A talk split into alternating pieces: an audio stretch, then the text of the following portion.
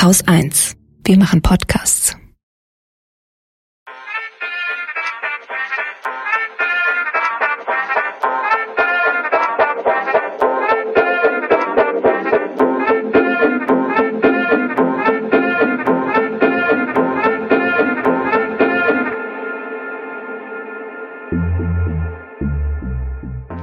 Herzlich willkommen beim Lila Podcast. Ich bin Susanne Klingner. Das hier ist Teil 5 und damit der letzte Teil unseres Sommer-Specials, in dem wir Podcasts vorstellen, die wir gerne hören und die uns zum Nachdenken anregen. Falls ihr durch Zufall in diese Episode eingeschaltet habt, hört doch auf jeden Fall auch in die vergangenen vier Folgen rein.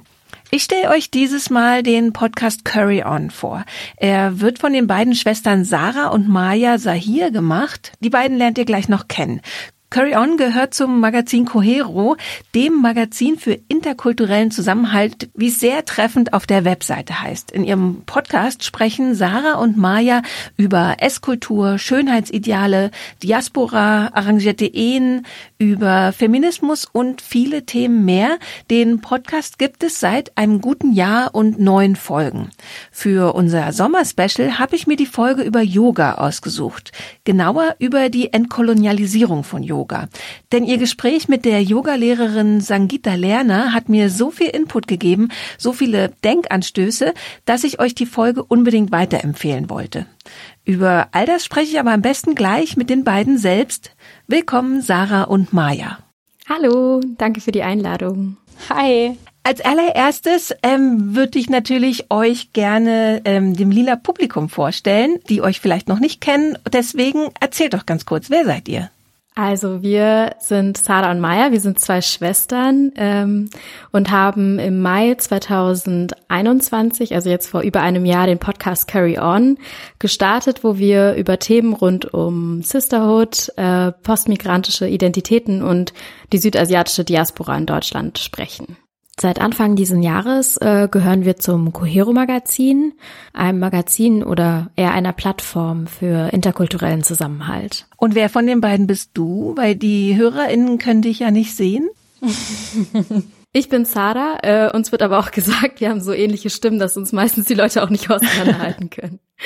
Ja, genau. Ich bin äh, Maya. Ich bin quasi der zweite Teil vom Curry On Podcast. Ähm, ja, genau. Und nur der Vollständigkeit halber, wer ist die jüngere Schwester, wer ist die ältere Schwester? Ich bin die jüngere Schwester von uns beiden, genau. Also Maya, okay. Ihr habt ja gerade schon gesagt, den Podcast gibt es seit gut einem Jahr. Was war denn für euch so die Motivation, jetzt einen Podcast zu starten? Also ich glaube, so diese Idee ist damit gestartet, dass es so wenig südasiatische Vernetzungen in Deutschland gab und wir immer so ein bisschen nach Anschluss gesucht haben, aber ihn nirgendwo gefunden haben und uns dachten, okay, dann nehmen wir das vielleicht ähm, selber in die Hand und dachten, Podcast ist ein gutes Medium, weil man gut Leute einladen kann und mit ihnen ins Gespräch kommen kann und ähm, so ganz verschiedene Themen irgendwie aufarbeiten kann. Genau, und so kam es dann, kam es dann so eins zum anderen und dann ist der Podcast gestartet irgendwann.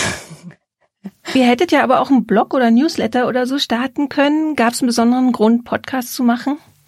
Mm, also ich glaube, wir waren auch ein bisschen inspiriert von anderen PodcasterInnen, die irgendwie sich auch so mit migrantischen Identitäten in Deutschland auseinandergesetzt haben. Und wir fanden eben, das ist so ein einladendes Format, irgendwie ins Gespräch zu kommen und wirklich, wir hören auch beide selber gerne Podcasts und dann, ja, ich glaube, für uns war das gar nicht so ein Gesprächspunkt. Irgendwie war es klar, so wenn wir was machen, dann, dann Podcast. Und wie findet ihr eure Themen? Also ihr habt ja jetzt so neun Sendungen, habt ihr schon gemacht, neun ganz unterschiedliche Themen, sehr spannende Themen. Wie kommt ihr dann auf eure Themen? Also Sarah und ich sprechen einfach wahnsinnig viel miteinander und haben das auch schon vorm Podcast sehr viel miteinander irgendwie uns ausgetauscht und einfach, ich glaube, wir sind auch viel in anderen Medien unterwegs, auch so auf Social Media, wo auch viel Vernetzung stattfindet und sind irgendwie so ein bisschen, halten so ein bisschen die Augen offen nach ähm, Sachen, wo man irgendwie gut drüber sprechen kann, aber auch vor allem nach GästInnen oder nach Menschen, die Dinge zu erzählen haben und ähm, richten uns auch gerne danach, wo, was wir irgendwie sehen, okay, das ist irgendwie eine coole Person und ähm, die könnte vielleicht, mit der könnte es vielleicht eine interessante Folge geben, so genau. Und ja, wir haben aber auch ähm, so Meetings, wo wir uns dann wirklich zusammensetzen und halt auch wirklich ähm, irgendwie durchgehen, was passiert uns im Alltag und wo kann man irgendwie ansetzen, was sind Themen, die irgendwie wichtig sind, was sind Themen, die vielleicht für die komplette ähm, Community wichtig sein könnten und dann irgendwie so das abzuhaken. Genau. Das heißt also, wenn weil ihr ja Schwestern seid, ähm, kann man sich jetzt natürlich vorstellen, ihr wohnt noch zu Hause oder in einer WG und redet sowieso den ganzen Tag miteinander oder ist das nicht mehr so und ihr verabredet euch jetzt tatsächlich zu so kleinen Redaktionskonferenzen? Wir wohnen äh, schon länger nicht mehr zusammen. Tatsächlich mhm. haben Maya und ich aber das letzte halbe Jahr wieder zusammen gelebt für eine begrenzte Zeit, ähm, was auch sehr da dazu geführt hat, dass wir sehr viel immer in Kontakt sind. Aber sonst passiert es auch mal, dass wir ja irgendwie fünf Stunden telefonieren oder so. Also wir stehen ähm, sehr viel im Kontakt, ähm, auch wenn wir nicht mehr in derselben Stadt wohnen. Ja, ist ja total toll, sehr beneidenswert, dass ihr so ein enges Verhältnis habt. Wie ihr auf das Thema Yoga und Entkolonialisierung von Yoga gekommen seid, erklärt ihr ja in der Folge selber sehr ausführlich. Ähm, deswegen würde ich vorschlagen, wir hören jetzt einfach mal rein in eure Sendung vom April und sprechen nachher gleich nochmal kurz. Bis gleich. Bis gleich. Bis gleich.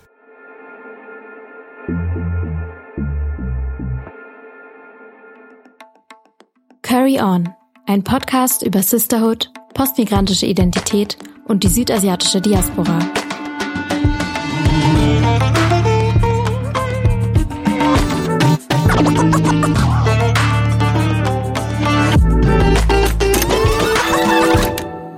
Carry On. Herzlich willkommen zu einer neuen Folge Curry On. Ich bin Sarah. Und ich bin Maya. In unserem Podcast sprechen wir über Sisterhood, postmigrantische Identität und die südasiatische Diaspora in Deutschland. Und heute ist es irgendwie ein bisschen merkwürdig, weil wir sitzen uns ähm, das erste Mal so richtig gegenüber, nur zu zweit und äh, sprechen jetzt irgendwie. Und das ist ein bisschen ungewohnt. Wir haben für diesen ersten Satz gerade schon irgendwie sechs Anläufe gebraucht. Also ja, es ist sehr, sehr komisch. Ähm, ja. ja, mal gucken, wie es läuft. Ja, mal schauen. Aber zum Glück nehmen wir heute nicht so viel auf. Ja, wir haben nämlich heute auch jemanden zu Gast, aber dazu kommen wir äh, später. Und als erstes wollen wir euch so ein bisschen eine kleine Einführung quasi ins Thema geben. Wir wollen heute nämlich über Yoga sprechen, im Kontext von kultureller Aneignung von Yoga. Und ähm, du hast ja einen Kommentar im aktuellen Cohero-Magazin, im Printmagazin geschrieben, genau über dieses Thema. Und zwar schreibst du direkt am Anfang, ich schaue keine Yoga-Videos von weißen, schlanken Frauen mehr. Denn diese kulturelle Aneignung fällt auf mich zurück obwohl Yoga nichts mit meiner Kultur zu tun hat. Ich meine, ich habe den kompletten Text gelesen und quasi mit dir geschrieben. Deswegen weiß ich natürlich, worauf du hinaus willst. Aber vielleicht kannst du es nochmal erklären. Warum schaust du keine Videos von weißen Yoga-Lehrerinnen mehr? Vielleicht einmal nochmal vorneweg. Ähm, Im aktuellen Cohero Print Magazin geht es um Sport im Kontext von Flucht und Migration. Und ich habe da halt, wie gesagt, diesen Kommentar geschrieben über kulturelle Aneignung im Sport und dann halt auch vor allem eigentlich über kulturelle Aneignung von Yoga. Und ja, in diesem Satz, ähm, ich meine, es gibt ja halt so diesen Hype um diese vermeintliche indische Kultur irgendwie und um Yoga mhm. ist ja ganz zentral dabei, aber da spielen auch viele weitere Sachen mit. Und das ist was, womit ich häufig konfrontiert werde, obwohl ich nicht wirklich viel Yoga mache und halt auch nicht aus Indien komme oder also auch nichts über die indische Kultur eigentlich so weiß. Also ich mhm. beschäftige mich jetzt ein bisschen mehr damit, aber eigentlich so, ne, das ist halt einfach nicht unsere Kultur an sich. Aber trotzdem ist es halt irgendwie, wird man immer wieder damit konfrontiert einfach. In diesem Podcast sprechen wir über südasiatische Perspektiven oder eignen uns auch ein bisschen das an zu sagen, wir sprechen mit und über die südasiatische Diaspora.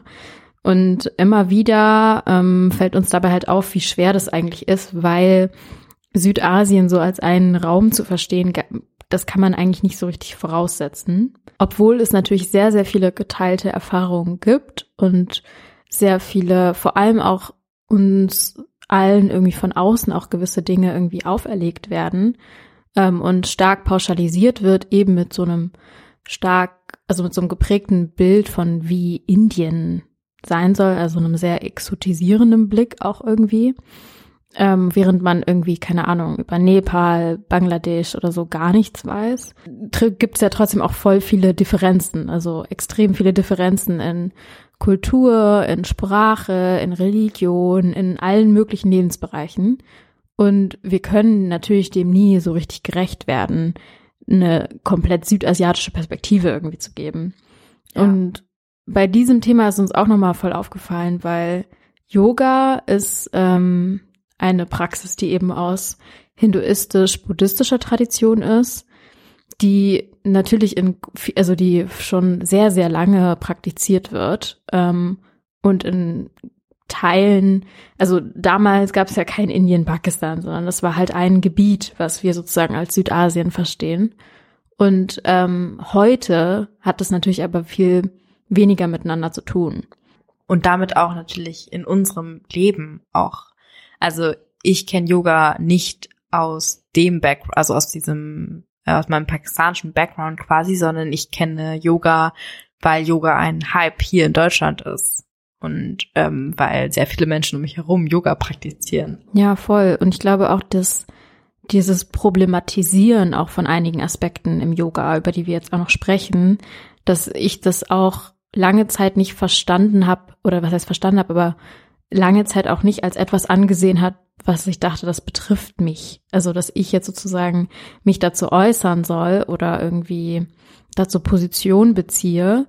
Ähm, ja, ich ja. meine, zum Beispiel auch bei diesem, bei dem Cohero Print Magazin, da kam halt unsere Online-Redaktionsleiterin ähm, auf mich zu und meinte halt, hey, ähm, uns fehlt irgendwie noch ein Beitrag, hast du Lust, was über Sport im Kontext von Migration und Flucht zu schreiben und auch über kulturelle Aneignung vielleicht zu sprechen oder über Yoga zu sprechen. Und erstmal war ich halt auch so, ähm, ich weiß nicht. Also erstmal war ich auch so, hm, keine Ahnung, ich bin eigentlich nicht so in der Position, darüber zu sprechen. Und ähm, ja, ich meine, ein Stück weit stimmt es ja auch, ne? In diesem Diskurs gibt es andere Stimmen, die vielleicht gerade in an, an einigen Punkten vielleicht wichtiger sind, aber ja, wir werden nun mal einfach alle über einen Kamm geschoren und diese Bezeichnungen wie Brown oder sowas, die gibt, existieren ja einfach für uns alle und ähm, damit haben auch solche Sachen wie Yoga, so ein Hype um Yoga, hat dann doch irgendwie was mit mir auch zu tun. Es ist eben so einerseits dieses äh, über einen Kamm scheren und irgendwie dieses mh, mm, ja überhaupt nicht diese Differenzen sehen so von außen und andererseits aber natürlich auch so ein Moment, den wir ja mit diesem Podcast auch nutzen, ähm, dass wir uns eben trotz dieser Differenzen ähm, es eben auf diese Gemeinsamkeiten und auf diese geteilten Erfahrungen auch beziehen ähm, in ihrer Diversität und in ihrer Vielschichtigkeit.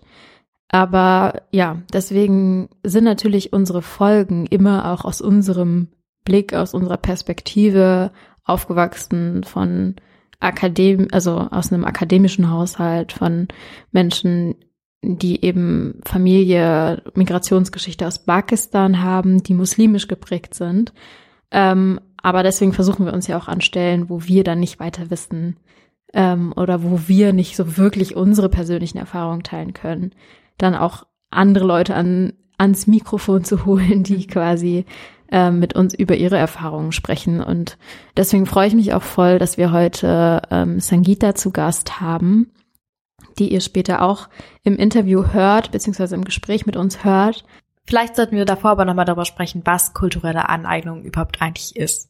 Kulturelle Aneignung ist sozusagen eine Art des kulturellen Ausnutzen, könnte man eigentlich schon sagen, dass die eine dominante Kultur, die eben in diesem Fall eine westlich-weiße Kultur ist, ähm, sich an anderen Kulturen bedient ohne irgendwie Konsequenzen daraus tragen zu müssen. Also äh, ein aktuelles Beispiel oder was auch immer ein Beispiel ist, was sehr häufig irgendwie im Kontext von äh, Debatten um kulturelle Aneignung genannt wird, sind ja äh, Dreadlocks zum Beispiel, also ähm, Flechtfrisuren, die vor allem ja schwarze Menschen tragen und die eben auch so ein, es gibt natürlich dann auch wieder weiße Menschen, die Dreadlocks tragen und das wird halt immer wieder kritisiert und problematisiert, weil das eben eine wichtige Dimension irgendwie ausklammert. Und zwar wurden halt schwarze Menschen ähm, schon immer kriminalisiert, sind von rassistischer, extremer rassistischer Gewalt betroffen. All das trifft eben nicht auf weiße Menschen zu.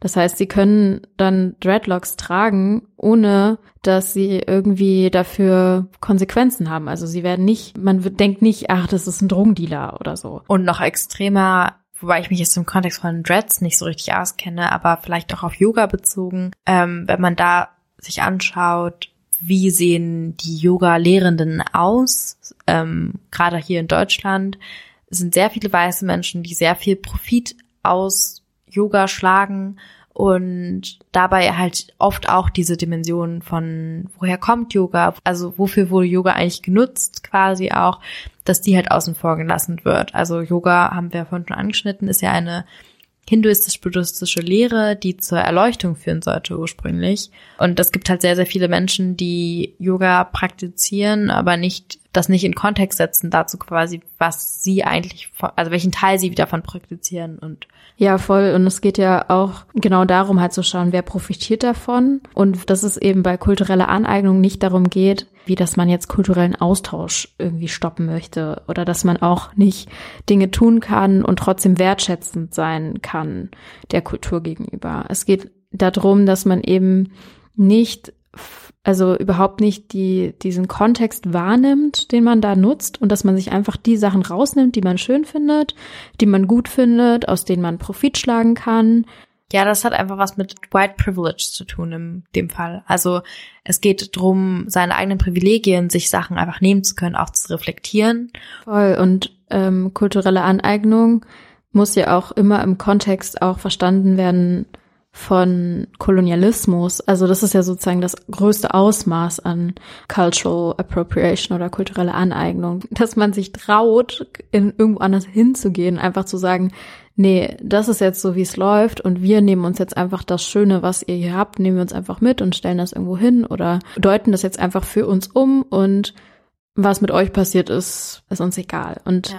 das ist so das Ausmaß davon. Und das zeigt sich halt immer noch in ja. diesen verschiedenen Bereichen und eben auch ganz ähm, klar beim Yoga. Also Yoga, die ersten Erwähnungen von Praktiken, die irgendwie Yoga zugeordnet werden können, die waren schon 700 vor Christus. Ursprünglich war Yoga ein, wie du ja glaube ich schon meintest, ein rein spiritueller Weg, um eben Erleuchtung zum Ziel hatte. Und es ging halt, es sind halt geistige und körperliche Praktiken als Weg dazu. Und es gibt eben, und das wissen auch total viele Menschen nicht, ähm, Yoga ist eben nicht nur einfach Downward Dog und irgendwie Katze, Kuh und so, ähm, sondern halt, es ist halt ein, es gibt ganz viele, also unterschiedliche Stufen, wo es um verschiedene Dinge geht, also auch um Verhalten, ähm, um Achtsamkeit mit mit äh, der Umgebung, mit sich selbst, ähm, es geht um Atmung, es geht um Meditation. Es ist hab, sehr spirituell einfach. Ja, und ich habe auch in der Recherche jetzt häufiger gelesen, einfach, dass Yoga eigentlich einfach eine Art des Lebens ist, also eine Lebenseinstellung quasi. Und das wird halt häufig in unserer westlichen Yoga-Praxis etwas außen vor gelassen, wo es halt nur um diese körperlich, körperliches Workout, sage ich jetzt ja, mal, geht, was halt nur ein Teil davon ist. Also was Sangita später auch als Asana bezeichnet, weil das der Begriff dafür ist für diese körperlichen Praktiken. Vielleicht kennen das einige von euch auch unter dem Begriff Hatha Yoga. Viele westlichen Yoga-Studios und so, die ich kenne, bieten halt so das Körperliche an und Meditation. Das ist ein Teil, aber das ist auch immer noch nicht alles. So. Ja. Und das muss man auch im Blick haben. Und Yoga, wie es im Westen gelehrt wird, also ich meinte ja gerade 700 vor Christus sind die ersten Erwähnungen, die man, von denen man weiß. Und im Westen gibt's Yoga halt erst ab Mitte des 19. Jahrhunderts und ist auch davon gekennzeichnet, dass es sehr stark eben auch von westlichen esoterischen Ideen und westlicher Psychologie und physischen Trainings eben beeinflusst ist. Und weil wir ja auch über Kolonialgeschichte gesprochen haben äh, und wie auch Kolonialismus kulturelle Aneignung sozusagen bedeutet, ähm, sieht man halt auch da dieses Paradox, was auch oft einem begegnet, dass halt jetzt Sachen zelebriert werden von weißen Menschen, die damals kriminalisiert wurden. Und zwar ist auch im, im Fall von Yoga so, dass ähm, 16. Jahrhundert gezielt versucht wurde durch portugiesische und dann später auch durch britische Kolonialmächte Yoga auszurotten. Ja, also Yoga war verboten in dem britischen Indien. Ja, und das, äh, weil es eben als Teil von einer hinduistischen Praxis angesehen wurde, was eben versucht wurde zu unterdrücken. Jede Form von kultureller Ausdrucksweise und so weiter wurde halt versucht zu unterdrücken und eben an Vorstellungen der Kolonialmächte anzupassen. Und im Fall von Portugal kam dann auch noch diese religiöse Komponente dazu, dass die da eben versucht haben, die Menschen auch in Britisch-Indien ja auch, dass die halt auch versucht haben, auch die Menschen quasi christlich umzuerziehen. Und das ist dann halt wieder so, ja, so paradox, dass sich damit nicht auseinandergesetzt wird, dass erstmal Menschen ja dafür kriminalisiert werden und ähm, dass man es verbietet. Ja. Also das ist ja schon so das Extreme quasi. Und dann aber halt ein paar Jahre später, ja. ein bisschen zugespitzt, aber ähm, das halt hier so ja, zelebriert wird, kapitalisiert wird. In Deutschland hat es ja angefangen mit der Hippie-Bewegung und dann ab 1990 so richtig ähm, gesamtgesellschaftlich und das ist ja schon krass, wie in den letzten Jahren irgendwie ein Yoga-Studio nach dem nächsten irgendwie entstanden ist und wie halt zusätzlich zu Yoga auch so diese Kultur um Yoga irgendwie entstanden ist. So mhm. dieses ähm, ja, Yoga Pants und ach, keine Ahnung, Mindfulness, so. Das sind natürlich Sachen, die irgendwie so zu so einem Lifestyle gehören. Zum Yoga Class gehen und sich dann eine vegane ähm, Acai Bowl mit einem Matcha Latte irgendwo zu heißt holen. Das, heißt das nicht Acai? Acai. ja, was heißt Acai? Irgendwie denke ich immer, was heißt Acai? In deinem Kopf ist einfach nur Jai. Aber ich habe in einem Café gearbeitet und wir hatten eine Acai Bowl im äh, Menü und ich sag dir, es konnten bestimmt nur zehn Prozent der Leute richtig aussprechen. Also, das beruhigt mich. Ja.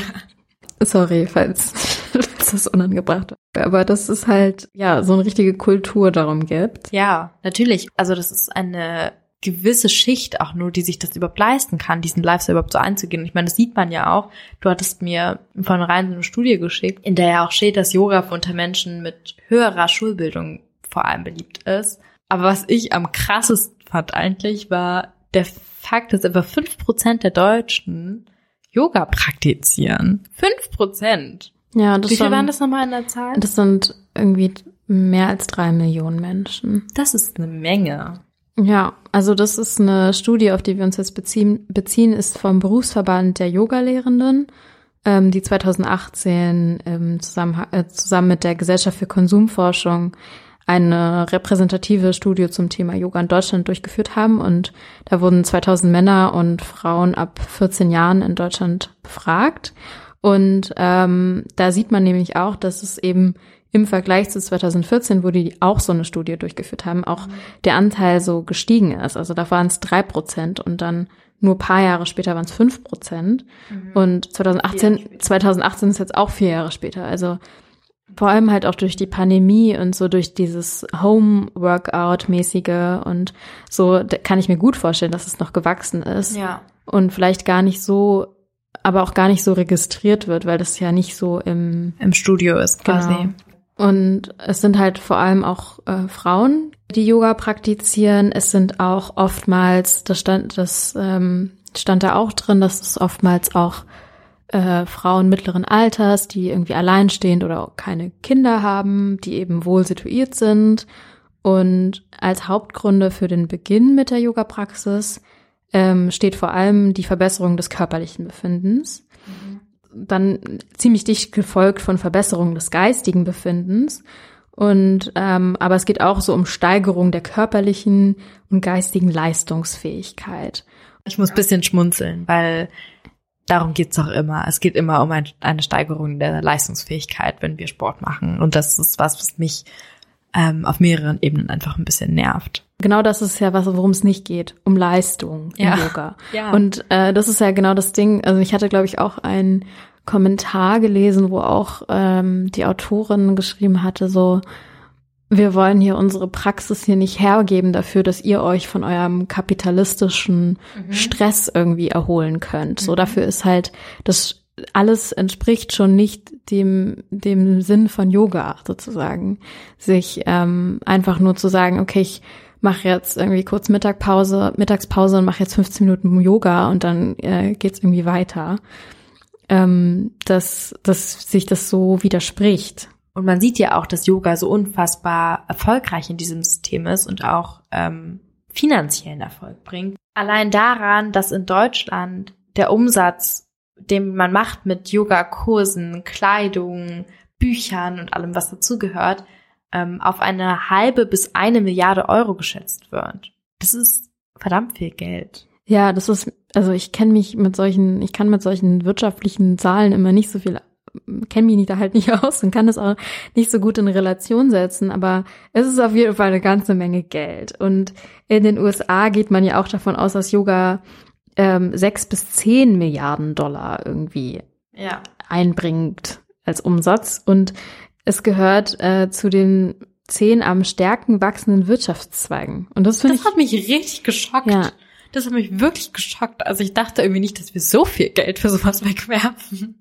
Ja, und das ist halt total viel, einfach auch diese Programme, die du da machen kannst ja. und diese Retreats und ja. ähm, ganz, diese Sachen, die da alle mit da dran hängen.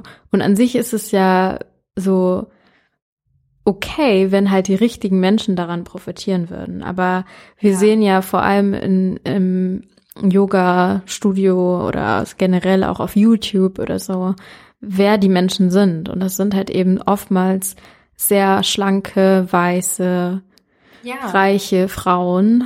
Ja, ähm, und auch die ähm, Leute, die diese, wenn wir von dieser Kleidung sprechen, wo die produziert wird und wer die produziert, ja. diese Kleidung. Und da haben, haben wir auch letzte Folge schon das angeschnitten, die Textilindustrie, auf was für einer strukturellen Ausbeutung die eigentlich gebaut ist, mhm. ähm, ist so paradox in sich.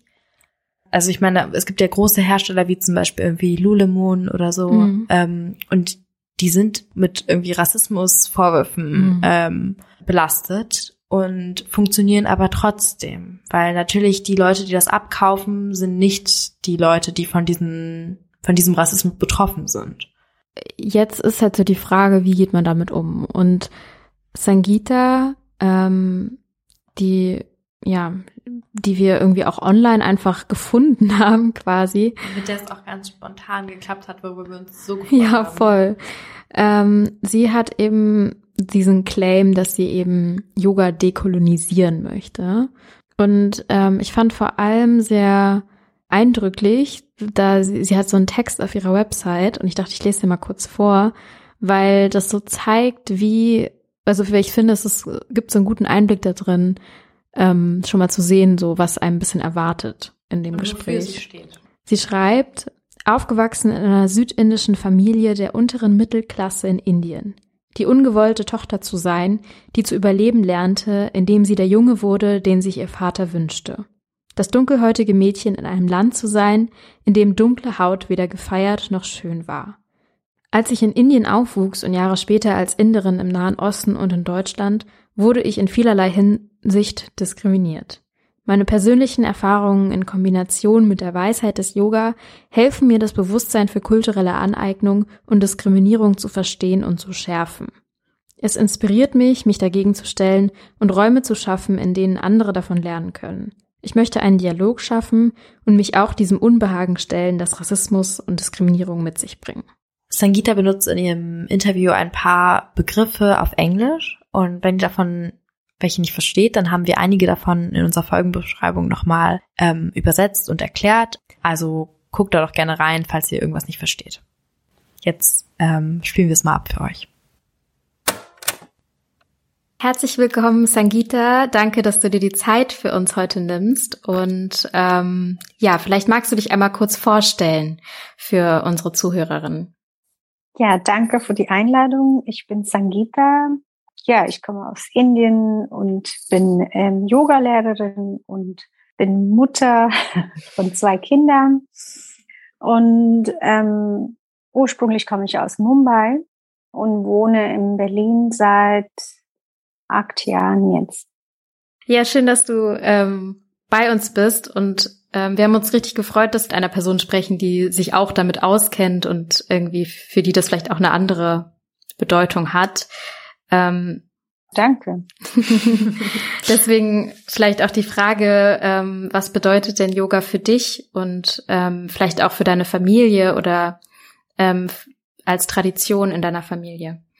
Mm, also Yoga für mich ist so ein Way of Life oder ein Weg und nicht nur, also es ist eine Beziehung und wie, äh, wie ich über mich denke oder mit mir umgehe und es ist wie ich mit dem, mit anderen umgehe und auch mit ähm, Natur oder Society oder auch ähm, den Welt. Also das ist alles Yoga für mich. Und ich bin in eine südindische Familie aufgewachsen und ich glaube, also auch im Indien aufgewachsen und das ist so zu sagen, Yoga ist fast in the air. Es ist so in der in Kultur. Es ist nicht mhm. so so viel wie hier. Yoga ist Asana, aber das ist nicht wie äh, Yoga ist im Indien. Also mindestens für mich, das war nicht so.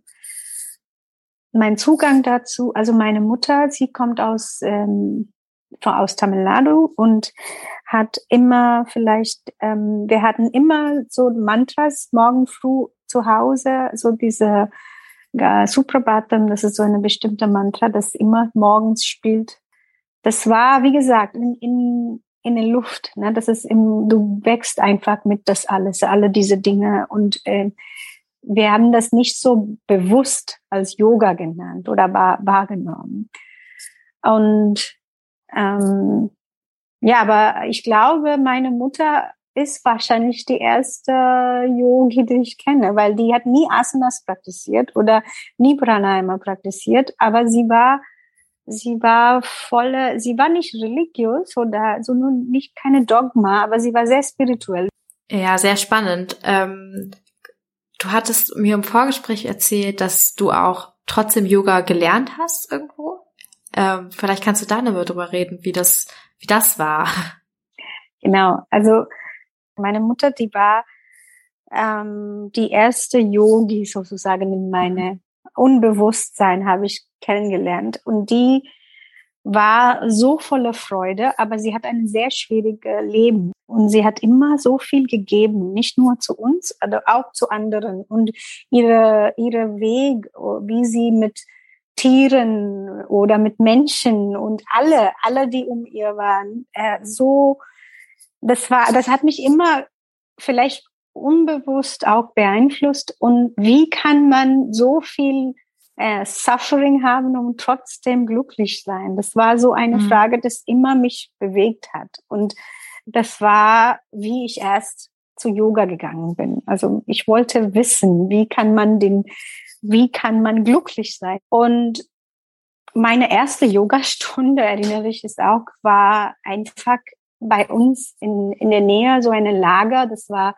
frei, ein offener Raum und da war der Lehrer war auch so eine alte retired Uncle von den Nachbarschaft. den Raum, es gab es keine Yogamatte oder Yogahosen oder sowas. Es war einfach so eine ganz diverse Gruppe von unterschiedlicher Altersgruppe, retired Uncles und Housewives oder inzwischen Leute, die arbeiten. Wir waren immer, ähm, ich und meine Cousin waren noch die Jüngste wahrscheinlich. Also das war der Start von Yogastunde für mich wir waren immer da und äh, so in Bewegung, Leute haben gepupst beim Asanas und das war alles so ein ganz normaler Teil von, von Körperbewegung und es war keine, ähm, ja. Ähm, und Wie alt ich warst war du sehr da? fasziniert. Wenn, ich sorry, war ich vielleicht 19 oder 20. Ich war fasziniert also nicht mit Asana so viel, sondern einfach von den Ganzen, weil es gab immer vorher so Gespräche oder über Philosophie oder etwas ein Teil. Es war nur nie, niemals gesagt, das ist vom Yoga Sutra oder das ist von, aber du wusstest, dass das war so eine, was im USA vielleicht als Dharma Talk genannt ist, so ein etwas vorher, was man so den Geist und den etwas zu denken, nachdenken.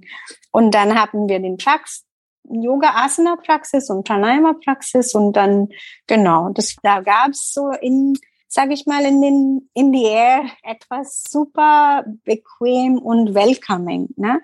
Es war keine Agenda, so, da war so eine Leichtigkeit Mitte in Mumbai, wo es ist so chaotisch, weißt du? Das aber es war mhm. keine besondere sterilisierte Ort oder weißt du, wie wie man denkt, um irgendwo der Chaos war einfach da, aber de, innen war die Ruhe auch. Und das mhm. war auch immer, was mir im Yoga bewegt. Das muss man nicht raus. Ja, man muss nicht irgendwo im Himalayas gehen, um etwas zu schaffen. Na, man kann in den Alltag, im Leben bleiben. Ähm, also dann ist ja natürlich das Leben irgendwie nimmt sein eigene, also vieles passiert. Wenn immer mein Leben im Chaos kam, bin ich immer zurück zu Yoga gekommen. Das war so mein, mein Ort. War schön, ja. Ähm, meine erste Ausbildung war in Shivananda Yoga und das war anders als was ich jetzt nochmal andere im, im Institut, in den Yoga Institut in Mumbai gelernt hatte. Und ehrlich gesagt, es war auch, wir waren die äh, es war in Indien, aber wir waren nur drei Inder da. Alle anderen waren aus ähm, unterschiedliche Länder. Und einige waren auch sozusagen super, super Yoga-Pose. Die haben vielleicht Asana wirklich gemeistert. Ne? Mhm. Die konnten einige Dinge machen, was ich nie im Leben gedacht habe. Wow, what is that? Ne? Und da war ich auch sehr unsicher erstmal ich glaube, das war auch, weil ich inzwischen in Bahrain war, wo ich auch erste diese erste Erfahrung gemacht habe, wie äh, was ist diese Systematic Oppression, wo man denkt, woher man kommt und was für ein Markt hast du, wer ist richtig, wer ist falsch. Nach der Geburt von meinem erstes Kind war, ich, war es mir ganz, ganz klar, dass ich will einfach nicht mehr in Advertising arbeiten. Wir haben, wir sind auch umgezogen von Mumbai zu, nach Berlin, dann, als wir hier kamen, wusste ich, okay, now's the time. Ich will jetzt Yoga-Lehrerin werden. Und das ist sozusagen ein Short Journey von meinem Yoga-Prozess.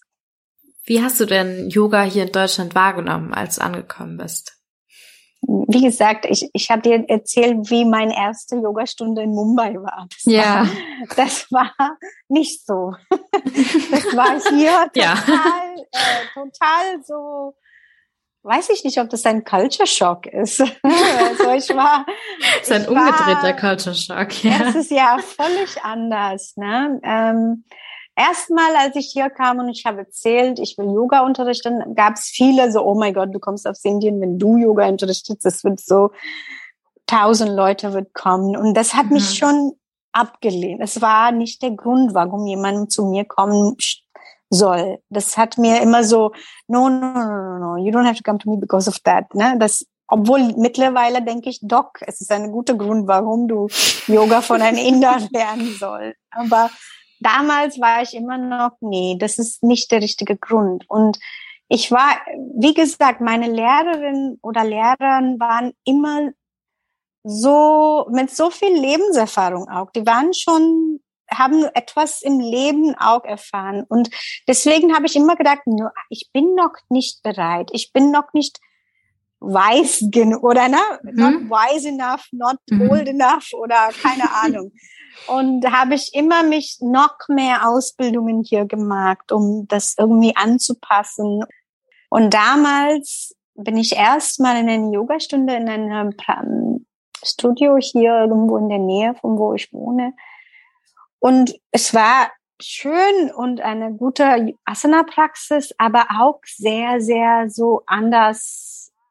Diese, da war alles so clean und steril und ähm, sozusagen gar keine Chaos draußen, aber in der Entspannung gab es so fast Techno-Music und es war komplett, ähm, ja, komplett anders als was ich als Yoga erwartet habe. Mhm. Und damals, dann war ich so, okay, maybe it's just not me, my style. Und ich habe immer wieder gekämpft, weil ich nicht so große Fokus auf Asana habe. Also das bedeutet nicht, dass ich nicht denke, das ist wichtig. Es ist schon, aber war zu körperlich für mich, zu viel Power. Also die hat sozusagen das, dieses Spirituelle gefehlt oder das, was dazu gehört. Ja, etwas, ähm, auch eine, eine Connection, weißt mhm. du, ich habe das Gefühl, dass in, in Indien bist du irgendwie verbunden miteinander. Es ist so eine Community-Praxis auch. Aber es ist nicht so wie beim, beim Sport. Du gehst und gehst rein und raus. Da ist keine Verbindung zu der Lehrerin oder Lehrer. Da mhm. ist keine Kontakt irgendwie, finde ich. Und ja, ehrlich gesagt, das hat mich schon so abgelehnt. Ich hat, ich habe mich nicht wohl gefühlt in dem Studio. Und ähm, dann bin ich einfach weniger und weniger in Yoga-Studios gegangen. Ich bin auch einfach da geblieben, dass ich mal meine eigene Dinge mache und auch in meinen Space mache, weil ich, ich hatte erstmal sehr lange ähm, immer, immer dieses Gefühl, dass ich fast apologetic von meiner Seite, dass ich bin keine so diese Power Yoga Mensch. Ne? Ich mag das nicht. Und das ist, das werdet ihr auch nicht bei mir finden. Und äh, äh, aber mittlerweile, also ich bin jetzt, ich unterrichte schon acht Jahren jetzt und da weiß ich jetzt, okay, das ist auch eine gute Ding. Das ist nicht, man muss nicht immer in diese Fast-Pace leben. Ne? Das ist nicht der, der Sinn des Yoga. Und inzwischen habe ich auch viele Ausbildungen noch mehr und noch mehr gelernt und Yoga für Kinder und Schwangeren und auch äh, Yogatherapie und ganz unterschiedliche Weiterbildungen und Ausbildungen gemacht. Wie ist es so für dich, so in Deutschland als South Asian Yoga-Lehrerin zu sein? Also was, auf was für Leute triffst du und wie sind so die Einstellungen? Und wie hat sich das vielleicht auch über die Jahre so entwickelt? Also, also vor allem, weil du ja meintest, seit 2013 ungefähr, dass du unterrichtest, das hab das Gefühl, seitdem ist es natürlich auch einfach ein riesen Trend geworden, mhm. irgendwie Yoga zu machen. Und ja, wie hast du das so wahrgenommen? Ich singe mit einem Chor und da war auch so eine Witz. Wir hatten gemacht über, wie jeder kommt nach Berlin werden Job wechseln und Yoga aus die Lehrerin Ausbildung machen und werden Yoga-Lehrerin. Und das ist auch einfach ein bisschen so, dass ähm, irgendwie gibt's viele, viele, viele mhm. Ausbildungen ähm, oder auch Leute, die das machen wollen, was ist eigentlich eine schöne Sache. Aber ich habe es jetzt, weil ich mich sehr viel beschäftige und auch, wie gesagt, am Anfang habe ich das einfach nicht konfrontiert. Ich habe es einfach gesagt, das ist nicht meins, ich gehe weg, weil das ähm, dieser Gefühl, dass du bist die Einzige, die nicht wohlfühlt, mhm. ist es auch in ständig, es besonders in Berlin, wo man ist super multikulti und alles ist super open und das war aber trotzdem, das nicht nur im Yoga-Kontext, auch in coole Communities oder Orte habe ich immer das Gefühl gehabt, dass etwas ist nicht richtig und ich könnte das nicht nennen. Und ähm, aber das Gefühl war immer da und ich habe mich sehr viel selbst kritisiert. Das, was ist, what's your problem? Why can't you just relax here oder mhm. sowas, ne? Mhm.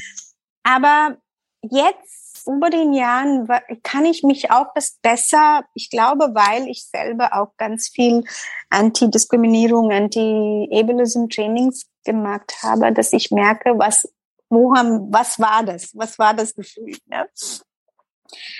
Erstmal äh, finde ich zum Beispiel äh, das System, ja, du, du siehst, es gibt viele Yoga-Ausbildungen und, und ich habe es auch versucht, irgendwie in Systematik, äh, es gab auch so eine Arbeitsagentur Ausbildung als Yogalehrerin, das gab es an der, an der Website und als ich gefragt habe, ob ich das machen kann, gab es eine No. Ne? Es war einfach Nein. Und das war, habe ich gesagt, okay. Und dann jedes Ausbildung habe ich merkt, es ist extrem teuer, Ausbildungen hier zu machen. Mhm. Habe ich trotzdem gemacht, weil es einfach, keine Ahnung, es war für mich irgendwie, ich brauche das, ich muss das irgendwie in ein System reinzupassen. obwohl ich denke, ich bin immer noch im System, passe ich nicht rein. Da sind so viele Yoga-Lehrerinnen und so viel, es ist so ein Trend geworden und 50 Stunden und 20 Stunden und 100, 200, 300.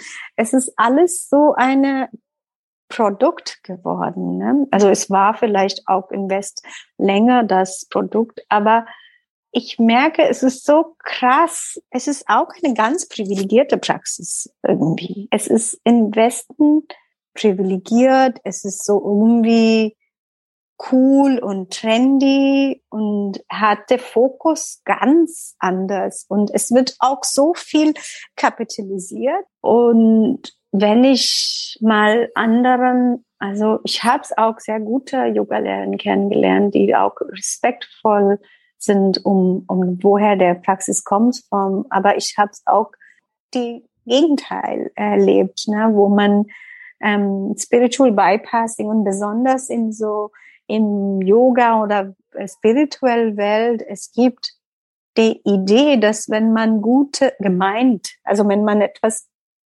äh, mit gute Intentions macht, ist mhm. egal, was war der Impact. Man denkt, es war gut gemeint und davor stehe ich einfach. Ne? Dann muss ich kein teilnehmen.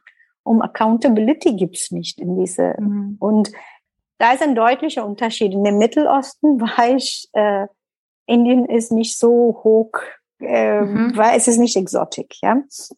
Aber hier ist es exotisch. Es ein zwei extrem, mhm. extrem Welten. Und, aber trotzdem, du bist immer in einer so, es gibt so Klassik, Klischees, was man dann immer hat, ne? Von und du mer ich merke mehr und mehr, wie ähm, unbewusst diese ganze Prozess ist immer noch. Dass viele denken und die, die meistens, äh, weil besonders im Yoga oder man macht Ausbildung, man lernt, man geht nach Indien vielleicht auch zum Ausbildung oder hat keine Ahnung, Beziehung zu jemandem, der in Indien ist oder andere äh, südasiatische Länder. Und das ist alles so wie ein Weg, um das zu sagen, ich habe das Richtiges gemacht und das reicht jetzt. Ne? Es mhm. geht nicht um zu fragen oder zu hören, warum. Es ist immer noch eine, eine unangenehme Diskussion. Es ist ein einfach nicht schöne Diskussion, nicht für mich und nicht für die anderen, die anderen, die auch wirklich gut gemeint das alles machen. Aber es kann keine Änderung geben, denke ich, wenn wir nicht unsere Teil angucken. Und ähm, was, was, welche Teil spielen wir in diese ganze Praxis, dass es wird so kapitalistisch, so culturally appropriated. Ähm, und ehrlich gesagt, ich denke, jetzt werden einige junge Leute einfach mehr wissen wollen, weil es eine trendy Topic ist auch mhm. wieder. Und du kannst nichts mehr verstecken, wenn wir Teil von Internet Globalizing und alles. Der andere Teil ist, dass man muss die Verantwortung nehmen, wenn du etwas jetzt postst oder sagst in public. Es wird innerhalb, alle können das sehen und alle wollen dann, dann musst du die Verantwortung auch nehmen. Und das ist eine positive Ding von in den Zeiten, wo wir jetzt sind. Das war immer noch nicht so. Also bis vor acht Jahren hatte ich das Gefühl, das war, ich war immer noch die Einzige und gab es auch nicht so viel die das wirklich verstehen wollten. Es gab Leute, die das hören und die fühlen sich irgendwie, die schämen sich oder die fühlen sich äh, irgendwie schuldig oder äh, die sind, ähm, ja, die haben Leid für dich, aber es gibt keine Accountability. Und jetzt langsam denke ich, da ist mindestens ein kleines Bewegung Richtung What can I do? Mhm gleichzeitig, es gibt auch ganz, es ist so, es gibt auch viel White Fragility in diese Diskussion. Ne? Da sind viele Vorwürfe danach, ne? weil ja, es ist einfach, ähm, es gibt keine richtige Antwort oder eine eine Solution. Es kann keine mhm. Conclusion geben. Das muss man auch akzeptieren. Mhm. Dass es gibt keine Conclusion zu diesem Problem. Wir müssen das zusammen überlegen und auch äh, gucken, welche Teil spielen wir. Du hast ja dieses Projekt Decolonize Yoga und ähm, vielleicht darauf bezogen, was ist dir denn dabei wichtig? Also wenn du diese Praxis machst, was ist dir dabei wichtig und was heißt es auch für dich, Yoga zu dekolonisieren? Also vielleicht auch mal ganz äh, konkret gefragt, was sind so Sachen, die da wichtig sind für andere Yoga-Praktizierende oder Lehrende? Decolonize für mich ist erstmal nicht ähm, das als weiße Yoga-Lehrerin oder andere Yoga-Lehrer, Kult, wenn jemand von einer anderen Kultur kommt, dass du darfst das nicht machen. Das ist überhaupt nicht das. Äh, Decolonize geht um erstmal zu verstehen, dass was ist Colonizing? Ne? Wir alle haben diese Coloni Colonial Trauma sozusagen, mhm. was wir, die, die Kolonies waren, die haben das noch. Und ähm, ich sage das ja erstmal auf Englisch, entitlement to pick and choose and take what you want from the yogic system or ethnic system because it benefits us without regard for those we uh, are impacting is actually colonial supremacy. Mhm. Und wenn man das, das ist auch ein sehr schön geschrieben in einem Buch bei Susanna Bakataki. Ja, ich finde auch, es ist eine gute, gute Beschreibung irgendwie mhm. davon. Ne? Die ist so auf den Punkt. Mhm. Sehr am Punkt. Und es ist ganz klar gesagt, wenn wir da anfangen, dann können wir auch sagen, what is decolonizing? Ne? Cultural Appropriation ist eine Form von Kolonisierung auch. Mhm. Ne? Es ist ja auch, kommt von da, weil man nimmt, was passt oder was schön ist und wir, wir haben den Privilege, einfach das zu nehmen von jemand anders und, und wenn man wirklich Yoga praktiziert, dann muss man auch fragen, wovor steht mein Yoga? Und ich habe von mich gefragt, was ist mein Yoga? Und nach vielen Jahren habe ich gemerkt, ja, nee, das, das passt. Vorher habe ich viel, also ich habe es auch im Social Justice Arbeit einiges äh, einfach an der Seite gemacht. Wir haben ich nie nie mit meinem Yoga gemischt. Also in in in ähm, als genannt, sage ich mal. Jetzt Yoga for Social Justice habe ich nicht so genannt, aber äh, letztes Sommer hatte ich das plötzlich bemerkt und habe gedacht, ja, why is it different? Es gibt eigentlich in Yoga die Framework, um das alles zu, äh, egal ob das Capitalism ist, Racism ist, äh, äh, Discrimination ist, es gibt eine Framework, mit wem man Sachen lösen kann. Oder diese ist eine Praxis, um Liberation from Suffering oder von Leid Freiheit von Leidenschaft. Und ähm, das kann man mit alles, was uns uns Suffering bringt. Ähm, äh, und Decolonize ist genau das, um zu verstehen, dass auch Cultural Appropriation ist ein Byproduct von äh, Colonization und Empire. Na, dass ähm, man muss auch sehen, dass wenn Yoga, Yoga ist eigentlich eventuell jetzt in dem West schon ein System geworden. Ne? Mhm. Es ist ein System of Power und mh, mm, da wird viel, da hängt viel äh, andere Leute äh, mit Profit. Und Cultural Appropriation ist über Power and Dominance. Ne? Mhm. Und für mich Decolonizing bedeutet, um erstmal das alles zu nennen und auch die, die, diese Diskussion oder einen Ort zu schaffen, dass wir diese Dialog haben können. Das bedeutet nicht, dass du nicht das praktizierst. Das bedeutet, das kannst du mal angucken, was wir praktizieren und was für einen Impact hat das an anderen. Mhm. Und reicht es dann zu sagen, aber ich meine doch gut. Ich mhm. will einfach am Ende nur Love and Light haben. Mhm. Reicht das? Oder ist das wirklich ein Teil, mhm. weil du darfst das so machen? Weil du kannst von dieser Diskussion immer weggehen, wenn du willst.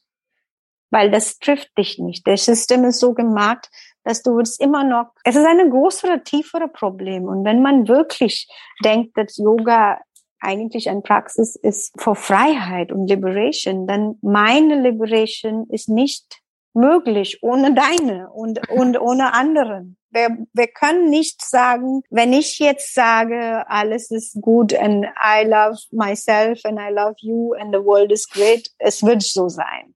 Das ist einfach eine sehr, sehr toxic spiritual bypassing, was passiert auch viel. Ne? Auch in ähm, diesem Kontext, ne? Auch in absolut, diesem Yoga-Kontext. Im ne? Yoga-Kontext, in Spirituality. Man hat wirklich keine Accountability dann. Mhm. Ja, vor allem, weil es ja auch oft eben auch, also es wirkt so paradox, weil es ja gerade auch um so Themen geht wie auch Achtsamkeit oder so, aber eben oft oder so wie ich das wahrnehme, halt so sehr stark auf das Individuum, auf mich selbst bezogen und wenig, was du ja auch meintest, was du gemerkt hast, ist auch so dieses, dieser gemeinschaftliche Aspekt und ähm, dieses Anerkennen und achtsam sein gegen, also anderen gegenüber, dass das dann nicht so gelebt wird. Also zumindest habe ich das immer so wahrgenommen. Und das ist auch passiert, weil man einfach wieder, wenn du wieder zu den Satz gehst, we have the privilege to uh, entitlement to pick and choose and take what we want from the yogic system. Das heißt, die haben einige Dinge einfach im Westen äh, wenig wichtig gemacht. Asana ist einfach the king. Ne? Mhm. Asana ist, was macht Yoga hier? Ne? Alles ist Asana. Und deswegen, da ist nicht so viel, ja, vielleicht jeder Yoga-Lehrerin lernt die Acht Limbs of Yoga oder Eight Parts of Yoga. Ähm, das ist, Eight Limbs of Yoga sind in alle Yoga, egal was du praktizierst. Und dahin geht's alles. Deine Beziehung zu dir, deine Beziehung zu den anderen, Non-Stealing, Speaking the Truth und alles. Es gibt viel. Und wenn man wirklich anguckt, am I really practicing yoga or am I practicing only asana? Und es ist auch nicht falsch, aber können wir trotzdem ehrlich sein und was wir eigentlich praktizieren. Und können wir mindestens die Accountability dahin nehmen, wenn es profitabel ist, wenn es, ähm, ich finde, es ist so eine krasse Business, dass man hat jetzt so viel zu verlieren. Man äh, hat Angst, das einfach zu sagen, okay, I made a mistake, now let's start fresh. Das ist eine sehr, sehr, das, das braucht äh, Mut. Das braucht wirklich viel Mut. Und ich weiß gar nicht, ob wie viele das dann wirklich angucken wollen, weil dann gehen wir in diese praktische Probleme, aber wir müssen doch auch Geld verdienen, das ist mein Vollzeitberuf, ich muss irgendwie das machen und das ist was der Norm, wieder Dominant Kulturmarken etwas in eine Norm und dann ist es wahnsinnig schwierig, das zu ändern. Und über die Jahre im, im Westen der Norm ist, das Yoga sieht so aus. Able-bodied, äh, flexible und äh, einfach krasse Yoga-Übungen. So ja. So viele Menschen kommen zu mir und sagen, äh, oh, ich, Yoga ist nicht mein, ich kann nicht, ich bin gar nicht flexibel. Und woher kommt diese Idee?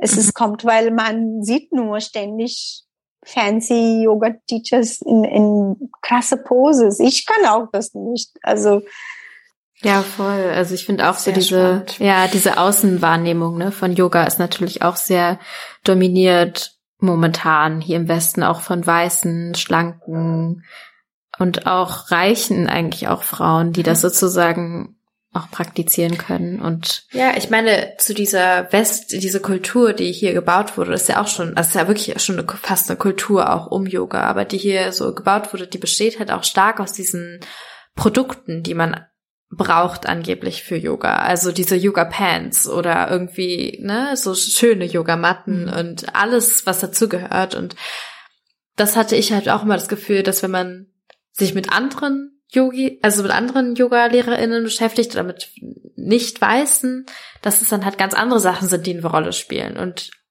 deswegen finde ich es halt wirklich sehr wertvoll und sehr, sehr schön, dass du äh, da so aktiv bist, weil ich mir vorstellen kann, dass es sehr, ein sehr, sehr schwieriger Weg auch sein muss. Ähm, ja. Und unbequem. Und wie du auch meintest, dass man halt auch diese Diskussionen oder diese Diskurse, die sind halt ähm, die sind halt unbequem und die zu führen oder die, das so nach außen zu tragen und dass du da dich auf deinem Weg, der ja immer begleitet ist von Yoga, dass du dich davon nicht so mh, mm, abkehren lassen hast. Das ja. ist super, super wertvoll. Weil der einfache Weg wäre vielleicht gewesen zu sagen, das, das passt mir nicht, ich mache einfach mein Ding und es ist mir mhm. so, I step back, so mäßig. Aber das ist wirklich, habe ich großen ich Respekt Ich habe das ja auch sehr lange das gemacht, weil ich einfach diese Diskussion in kleinere Kreisen gemacht habe oder das nicht so gut angekommen. Und dann habe ich gesagt, forget it. Das ist einfach. Aber wie gesagt, das ist aber kein, das ist dann auch mein, ähm, man sagt Dharma im Yoga. Ne? Das ist auch meine Aufgabe irgendwie, weil ich bin hier, ich bin aus Indien und wenn ich darüber nicht rede, dann wer will und wer kann. Ne? Das muss ja auch irgendwie, wir müssen ja auch, wie, es ist unangenehm, aber das ist auch Yoga für mich. Discomfort.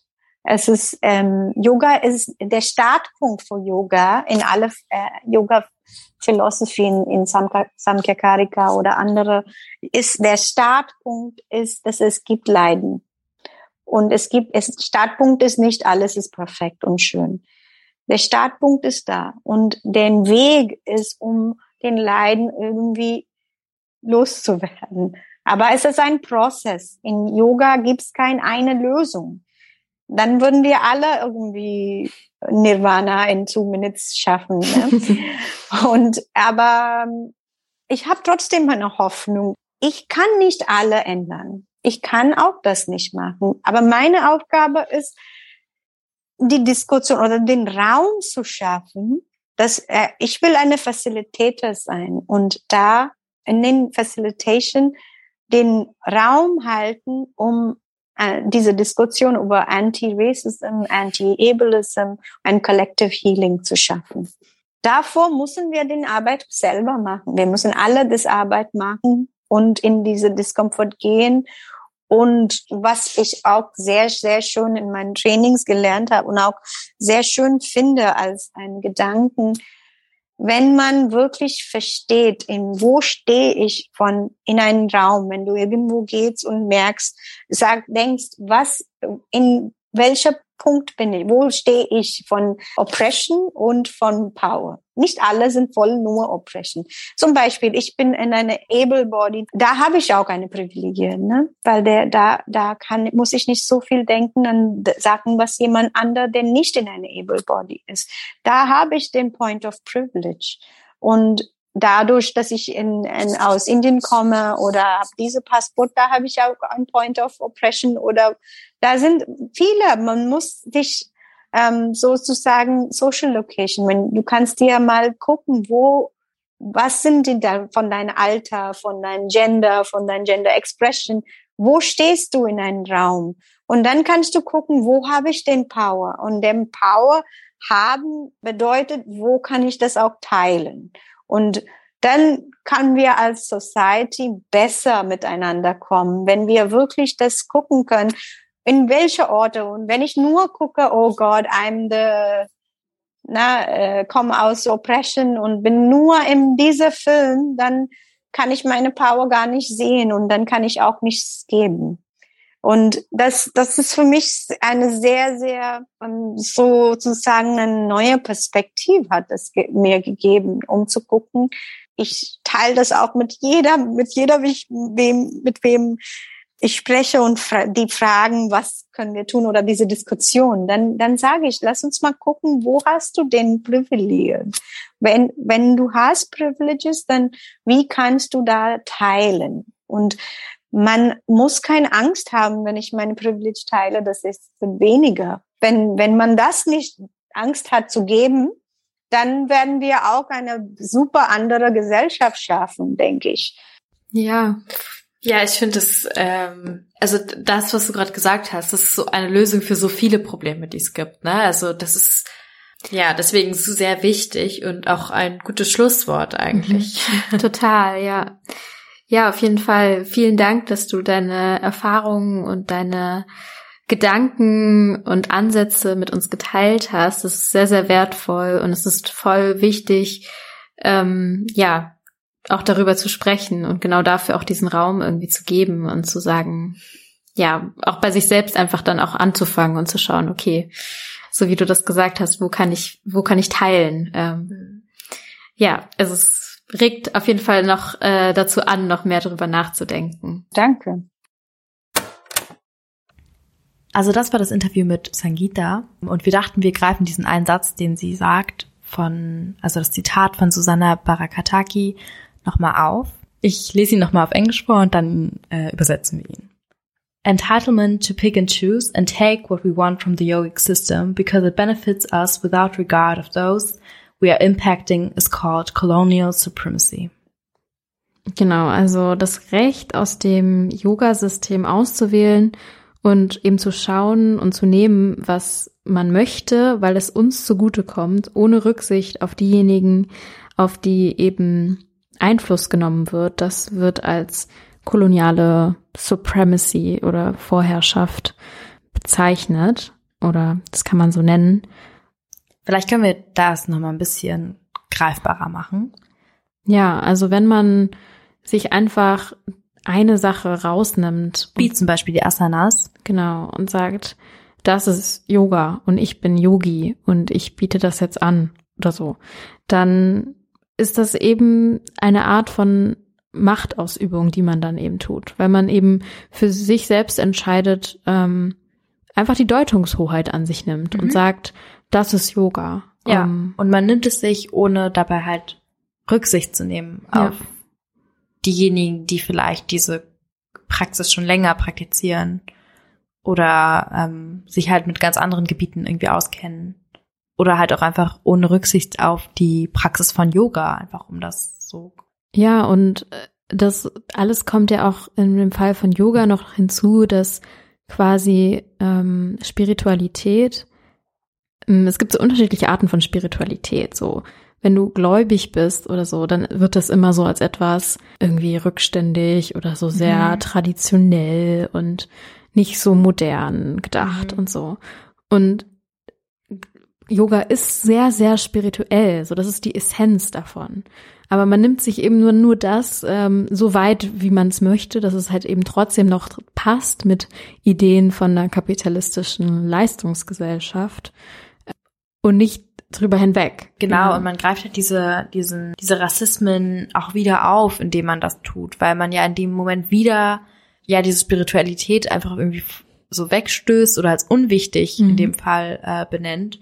Und das ist halt ein ganz, das ist ein ganz wichtiger Teil für Leute, die Yoga in Indien zum Beispiel praktizieren. Mhm. Also natürlich auch nicht für alle. Da gibt's natürlich auch, also man unterscheidet oft auch unter einfach so Western Yoga und Yoga. Aber genau, ich rede jetzt halt über das traditionelle Yoga quasi.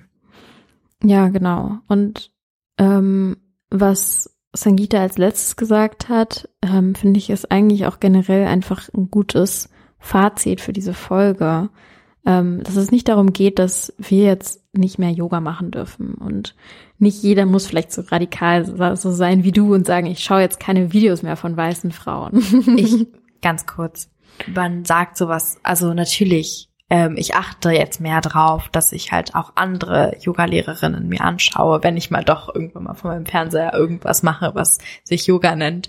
Ähm, aber es ist nicht immer so einfach und es ist auch nicht immer einfach ein, ich, ich schreibe das jetzt in meinem Kommentar so einfach, von wegen, ich gucke mir das jetzt nicht mehr an.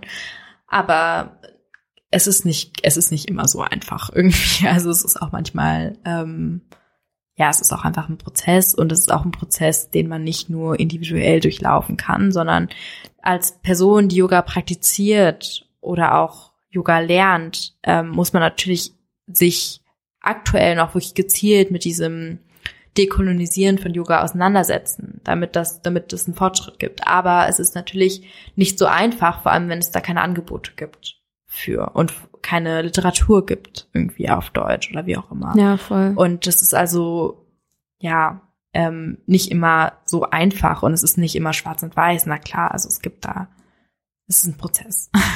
Ja, voll. Und es geht ja, wie gesagt, auch gar nicht darum, irgendwie bestimmten Menschen zu sagen, du kannst das nicht praktizieren oder ich möchte das nicht unterstützen oder wie auch immer, sondern halt zu schauen, eben, ja, wo hat ich Privilegien, wie kann ich sie abgeben, wie kann ich irgendwie achtsam sein, auch in dem Sinne zu schauen, ähm, ja, woher das kommt, welchen Hintergründe das hat, wen kann ich supporten in der Szene. Ähm, und Wie kann ich meine eigenen Privilegien einfach nutzen? Ja, um genau. Die, diejenigen zu unterstützen, die sie nicht haben. Ich habe immer das Gefühl, dass diese, dass die, dass diese Debatten um kulturelle Aneignung, dass es dann schnell darum geht, so Wer darf? Genau, warum darf ich das nicht mehr und warum darf man das nicht mehr sagen und warum darf ich das nicht tragen und so. Und es geht überhaupt nicht darum, dass du das nicht tragen darfst oder nicht machen darfst oder so. Vor allem, es geht ja auch nicht drum, irgendjemandem irgendwas vorzuschreiben, was wer darf und was wer nicht darf. Also dar Ja. das, darum geht es eben nicht. Das ist quasi, es geht nur darum, das, was man tut, halt zu reflektieren und eine Perspektive zu setzen und zu gucken, okay, ähm, vielleicht habe ich halt irgendwie das Recht, mir aus diesem zum Beispiel Yogic System, aus dem Yoga, aus dem System des Yogas einfach zu nehmen, was ich möchte.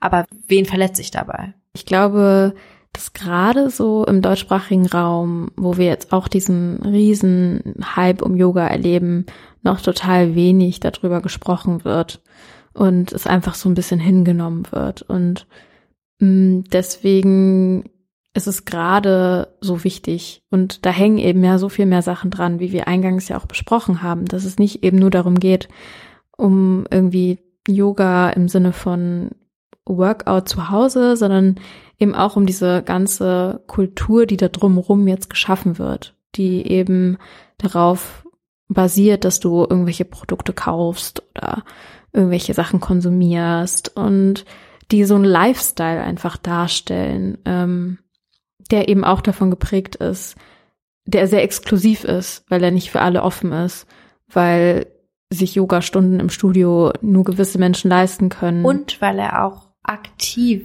also auch die Praxis, also dieses Praxis selber ist auch schon sehr exkludierend. Mhm. Also ähm, ich habe auch zum Beispiel einen Kommentar gelesen von einer ähm, schwarzen Frau, die Yoga praktiziert und meinte, dass sie ähm, mehrere Jahre gebraucht hat, bis sie sich im Yoga-Studio wohlgefühlt hat, Mhm. weil das so dominiert ist von diesen weißen, schlanken Frauen, wie ich es in meinem Kommentar schon schreibe, und da auch diese koloniale, kolonialen Schönheitsideale wieder aufgegriffen werden und dieser Raum, der eigentlich so, wie Sangita sch- beschreibt, so, den sie so als welcoming wahrgenommen Mhm. hat, so als herzlich, als offen, ähm, als auf mehreren Ebenen unschön und Mhm. exklusiv, aber auch exkludierend wirklich ist. Toll. Ja, ich fand es auch irgendwie schön, dass sie meinte, dass man auch gar nicht so flexibel sein muss und dass sie auch manche Sachen nicht kann, weil irgendwie das verunsichert halt einen auch so voll. Klar. Und ich, mh, ich mache jetzt nicht so häufig Yoga, generell einfach zu wenig Sport. ähm, aber eine Zeit lang habe ich es auch mehr gemacht, aber ich könnte mir irgendwie auch nicht vorstellen, in ein Yoga-Studio zu gehen. Also ich mache das dann irgendwie vor meinem, von meinem Laptop irgendwie zu Hause so oder über eine App. Aber ich würde mich, glaube ich, auch absolut unwohl fühlen. In, also ich weiß nicht, ich kann halt nicht berichten, weil ich war noch nie da. Deswegen möchte ich auch nicht also vorverurteilen in dem Sinne. Vielleicht es, es gibt bestimmt auch tolle Yoga-Spaces, aber ich glaube, ich würde mich oftmals sehr, sehr unwohl fühlen und auch ein bisschen alleine, sag ich mal, weil die Leute, die ich kenne, die Yoga so richtig praktizieren, das sind selten Menschen, die So aussehen wie wir. ja, genau. Und das äh, ist vielleicht etwas, was man auch so ein bisschen mitnehmen kann, wenn man auch selber Yoga einfach macht, dass man ein bisschen schaut, so in welchen Spaces man sich bewegt und wie halt vielleicht auch die Leute, bei denen man Yoga lernt, ob es jetzt online ist oder in Classes, wie die so drauf sind, welche, welche Dinge irgendwie da in den Vordergrund gestellt werden und wie rücksichtsvoll auch ähm, mit Menschen umgegangen wird in der Praxis. Ja. Und wie man auch darüber reflektieren kann, einfach, Mhm. was man genau davon eigentlich macht von dieser Praxis. Hm. Genau. Ja. Wir haben ja schon gesagt, wir wollen jetzt vielleicht mal, oder zumindest du hast schon mal gesagt, dass du mal Sangita besuchen möchtest. Ja, ich hätte total Lust drauf, äh, bei, bei ihrem, bei ihrer Yoga-Session Decolonize Yoga ähm, mitzumachen. Ja. Äh, ja, wenn da noch mehr Leute Lust drauf haben, guckt in die Folgenbeschreibung. Wir verlinken auf jeden Fall ähm, Sangita dort. Ich habe auch noch zwei Empfehlungen ähm, für euch. Und zwar, wenn euch das Thema noch mehr interessiert, dann könnt ihr auch auf dem Instagram-Kanal von Cohero, ähm, der heißt einfach Cohero Magazin, auch nochmal vorbeischauen. Da habe ich einen Live-Talk gegeben mit zwei Kolleginnen von mir zu dem Thema und außerdem auch einen anderen Podcast, den ich euch sehr ans Herz legen kann. Der heißt Yoga is Dead. Den machen auch zwei indische Yoga-Lehrerinnen und sprechen in, glaube ich, sechs Episoden über verschiedene Facetten, die Yoga umgebracht haben. Finde ich einen großartigen Titel übrigens. Ich auch. Die Folgen heißen dann sowas wie Vegans Killed Yoga. Finde ich fantastisch.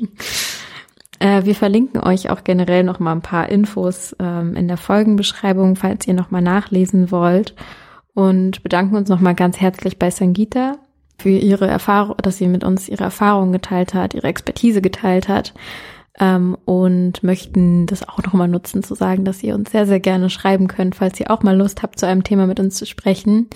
Ihr erreicht uns auf Instagram at curryon-podcast oder per E-Mail an carryon at cohero-podcast.de. Wir freuen uns auf jeglichen Austausch mit euch.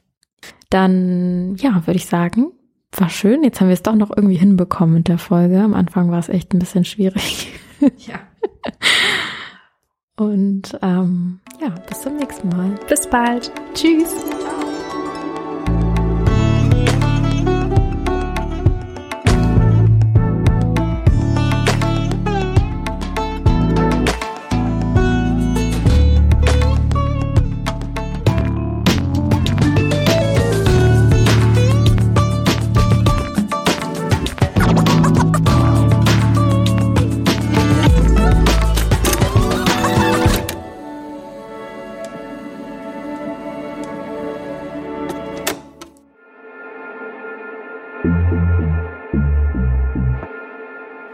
jetzt hier zurück mit Sarah und Maya, die beiden, die die Sendung gemacht haben.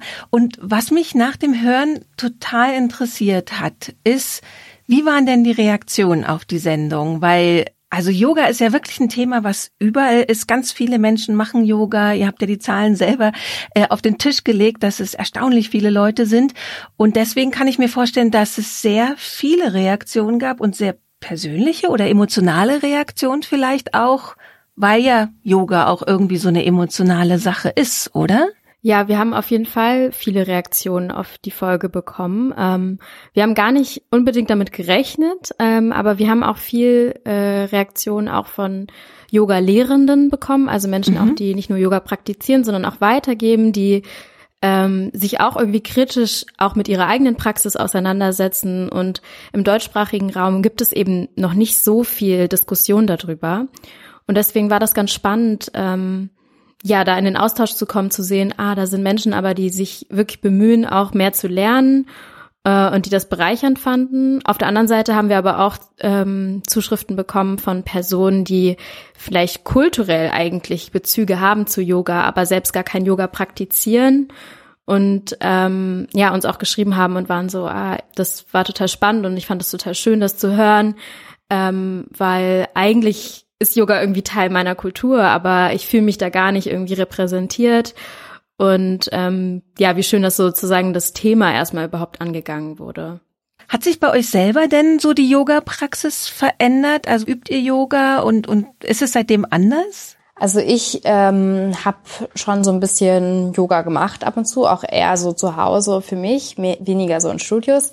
Ähm, aber es hat sich auf jeden Fall verändert durch diesen Prozess, weil ich dann viel mehr so auf die Suche gegangen bin nach Angebot von vielleicht äh, südasiatischen Yoga-Lehrenden und ähm, da so viel mehr geschaut habe, ob es da irgendwas gibt, was dann vielleicht auch zu mir passen könnte, weil davor mich auch wirklich diese diese Spaces von Yoga Studios, diese weißen Spaces auch abgeschreckt haben. Also ich wollte da jetzt auch nicht unbedingt, ich habe mich da nicht so richtig ähm, gesehen, nicht so richtig repräsentiert gefühlt, aber auch nicht wohl gefühlt.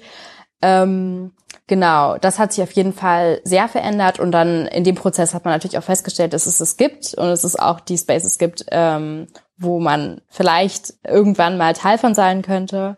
Und das war auf jeden Fall ein ähm, schöner Prozess, wobei ich sagen muss, dass ich auch ähm, weniger Yoga praktiziert habe seit diesem seit dieser ganzen Auseinandersetzung damit, ähm, weil das auch so ein bisschen so war, dass man sich hinter, also dass man so hinterfragt hat, okay, inwiefern kann ich das praktizieren, ohne irgendwie also und gleichzeitig respektvoll sein, um es so rum zu sagen. Also wie kann ich wie kann ich es praktizieren und respektvoll sein mhm. und ähm, Genau, und es gibt ja so wahnsinnig viel auf YouTube, gibt es ja so wahnsinnig viel Angebot an so Yoga Tutorials oder so. Und das ähm, habe ich dann halt gar nicht mehr gemacht seitdem, mhm. weil es da einfach nicht so äh, nicht so diese kritische Auseinandersetzung mit dem Thema gab, die mir dann gefehlt hat. Das würde mich jetzt auch interessieren. Hast du da so einen Eindruck? Bei YouTube kann ich mir auch vorstellen, dass es extrem weiß, westlich ja. von so eben Lululemon äh, Frauen dominiert ist, oder? Also ja. findet man dort denn so die die Angebote, wonach ihr jetzt eigentlich dann nach Beschäftigung mit diesem Thema auch eher suchen würdet? Ähm, tatsächlich ja, man findet sie schon, man muss sie aber wirklich gezielt suchen. Also nachdem ich dann mich auf Recherche begeben habe, habe ich tatsächlich ein so nur so eine Handvoll, aber immerhin ein paar ähm, Angebote gefunden.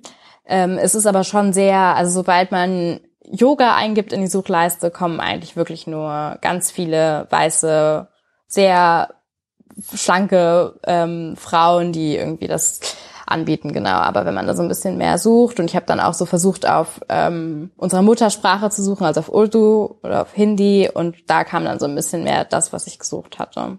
Habt ihr in euren Shownotes da vielleicht einen Link drin, um halt direkt dann zu diesen Angeboten zu kommen für unsere HörerInnen?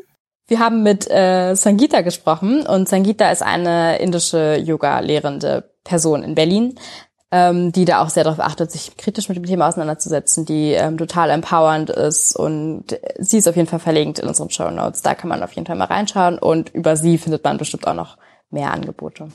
Könnt ihr schon verraten, was irgendwie so eure nächsten Themen sind oder was vielleicht auch so Wunschthemen oder Gäste sind?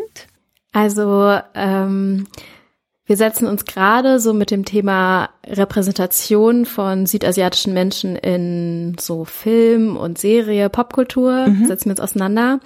Und ähm, wir haben auf jeden Fall schon einige Dinge geplant, auch schon einige Leute angeschrieben, aber da das noch nicht ganz fest ist, möchte ich jetzt lieber nichts, äh, nicht zu viel versprechen. Aber ähm, ein Thema, was zum Beispiel ganz aktuell ist, ist auch das Thema ähm, Klimakrise und ähm, inwiefern auch Klimakrise Südasien betrifft, was das dann wiederum für Aktivismus in Deutschland heißt.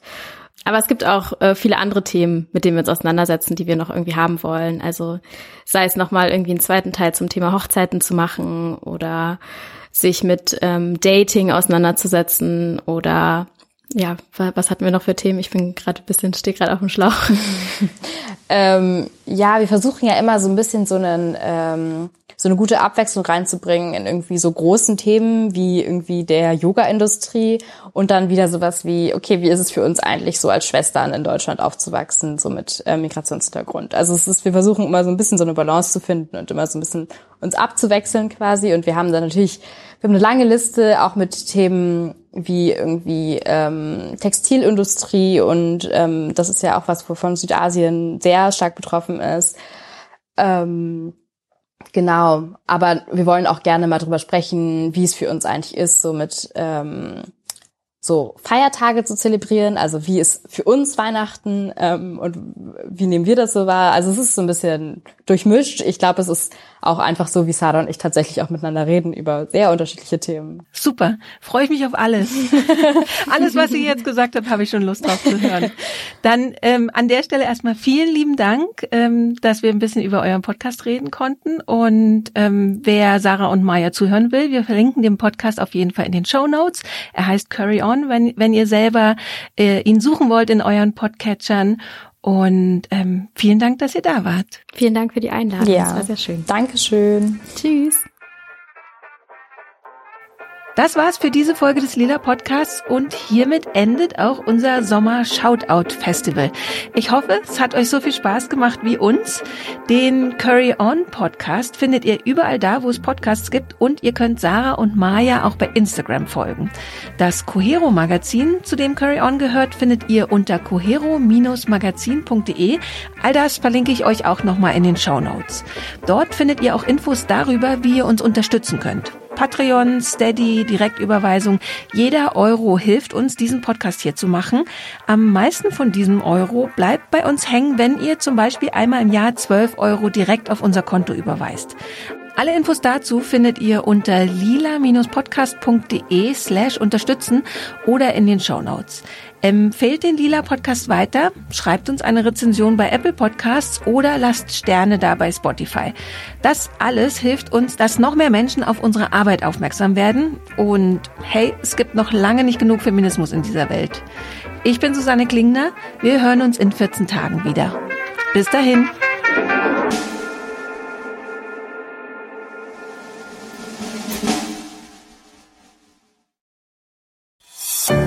Produktion von Haus 1.